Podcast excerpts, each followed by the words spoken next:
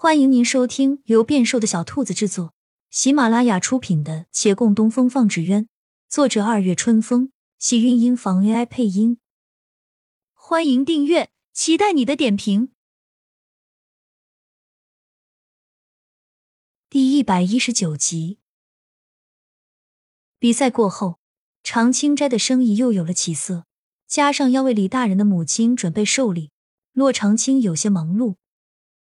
他坐在厅堂内画那贺寿纸鸢的图纸。天气很好，店里的客人不少，外面的行人也很多。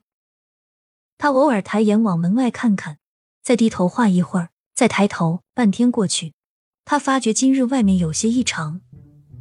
每次抬头，总能看见同一群人来来回回的忙。他们数次从门前经过，都抱着一堆东西，东西有大有小，用红布盖着。才买这么多东西，这是哪家要办喜事啊？维远县不大，若是大户人家有喜事，整条街都该知道才是。但他左思右想，也没想起来。最近的喜事也只有县令家的老太太寿辰吧？但李大人绝对不会如此张扬，何况这些人也不是县衙中人。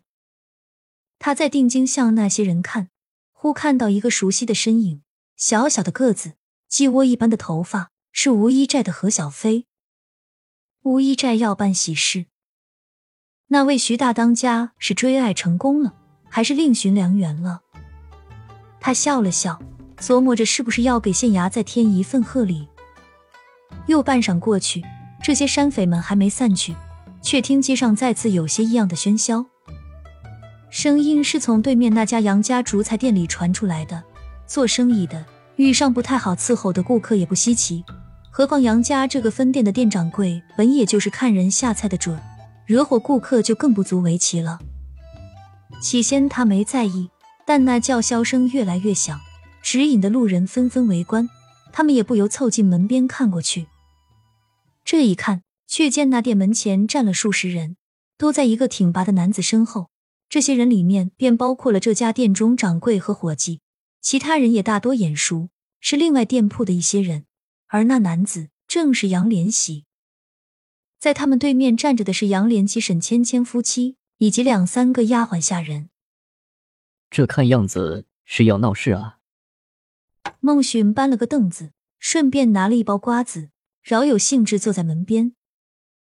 杨少爷要把联合经营的店铺管理权收回来，杨连喜当然不同意。那些联合经营的店铺老板都是自己做营生的，生意一直是与杨连喜沟通，现在被杨连喜鼓动，相约在此处帮他讨说法呢。顾掌柜也从隔壁凑了过来，抓了一把瓜子道：“孟寻惊异，您怎么这么清楚？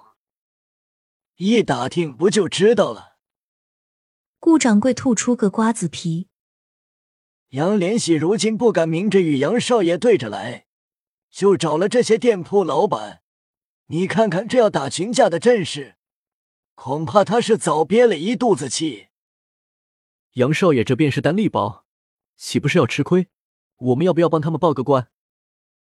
月兰在旁道，一面说着，也不自禁的嗑起瓜子。人家自家的事儿，我们还是先看看再说吧。顾掌柜摇头，以免弄巧成拙。几人于是又看了会儿，看那杨少爷先站出来，温温润润的讲了许久，但效果不甚明显。对面看上去有些不耐烦。继而见沈芊芊上前去，声调陡然提高，语气也十足凌厉。因他的功劳，很快两方争吵起来。待吵了一阵儿，不知是谁喊了声。还说什么废话！杨少爷今儿若是不肯把咱们这些店的管理权还给我们杨大掌柜，我等是不会让你走的。杨连起好言道：“你们之前所有的利益与待遇都不会变，为何非要多此一举呢？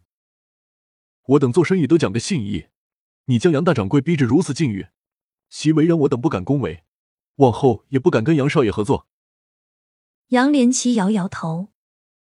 我会给你们时间，让你们了解我，但今日恕不能让步。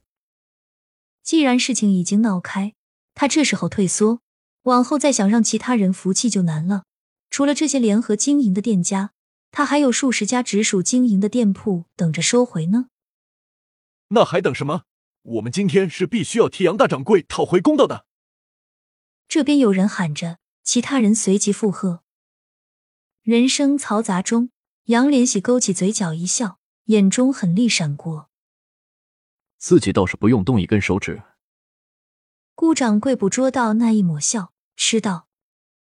杨少爷那身子骨是经不起折腾的，而杨连喜真的敢要他的命？不行，我们还是报官吧。旁边几人想了想，那还是赶紧去吧。